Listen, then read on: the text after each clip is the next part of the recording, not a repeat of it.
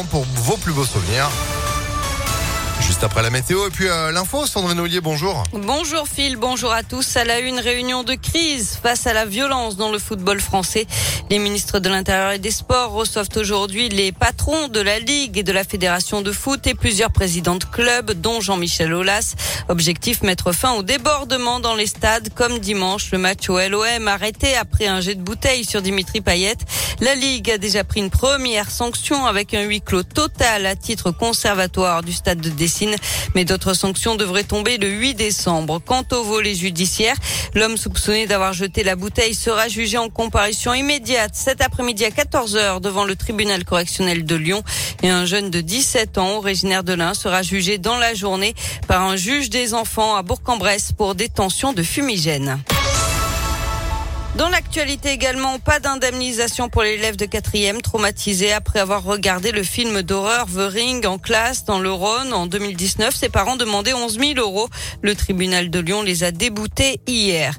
Une campagne de dépistage apporte des pierres dorées dans le Beaujolais. Un cluster d'une soixantaine de cas avait été découvert la semaine dernière après une fête à Pouilly-le-Monial. L'agence régionale de santé appelle toute la population du secteur à se faire dépister aujourd'hui. Et puis une campagne de vaccination cette fois dans les locaux de Lyon 3. C'est sans rendez-vous ouvert aux étudiants et au personnel de l'université. C'est de, c'est jusqu'à 14 heures à la manufacture des tabacs.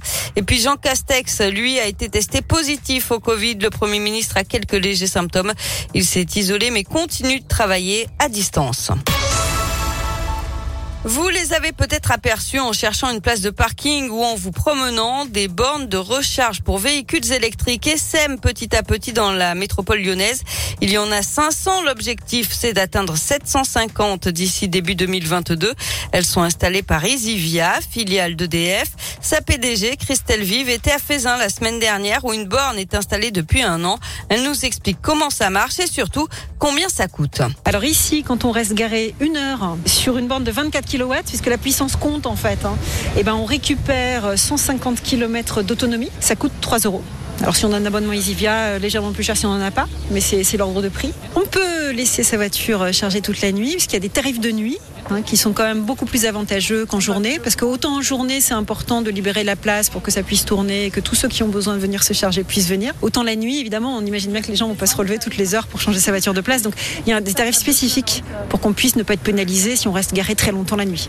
Et l'électricité est garantie d'origine renouvelable, pas de nucléaire. C'est une demande de la métropole de Lyon pour favoriser le développement de ces énergies. Toutes les infos et la carte des bornes sont à retrouver sur impactfm.fr. Enfin, on compte sur vous. Les Restos du Cœur lancent aujourd'hui leur 37e campagne hivernale. 142 millions de repas ont été distribués l'an dernier. La majorité des bénéficiaires sont des personnes seules, souvent des femmes et de plus en plus jeunes. Merci beaucoup Sandrine. C'est vrai que malheureusement, Coluche était loin de s'imaginer qu'en 2021, les restos seraient toujours là. Merci beaucoup. La on continue sur ImpactFM.fr. On vous retrouve à midi. À tout à l'heure. À tout à l'heure. C'est la météo sur Impact.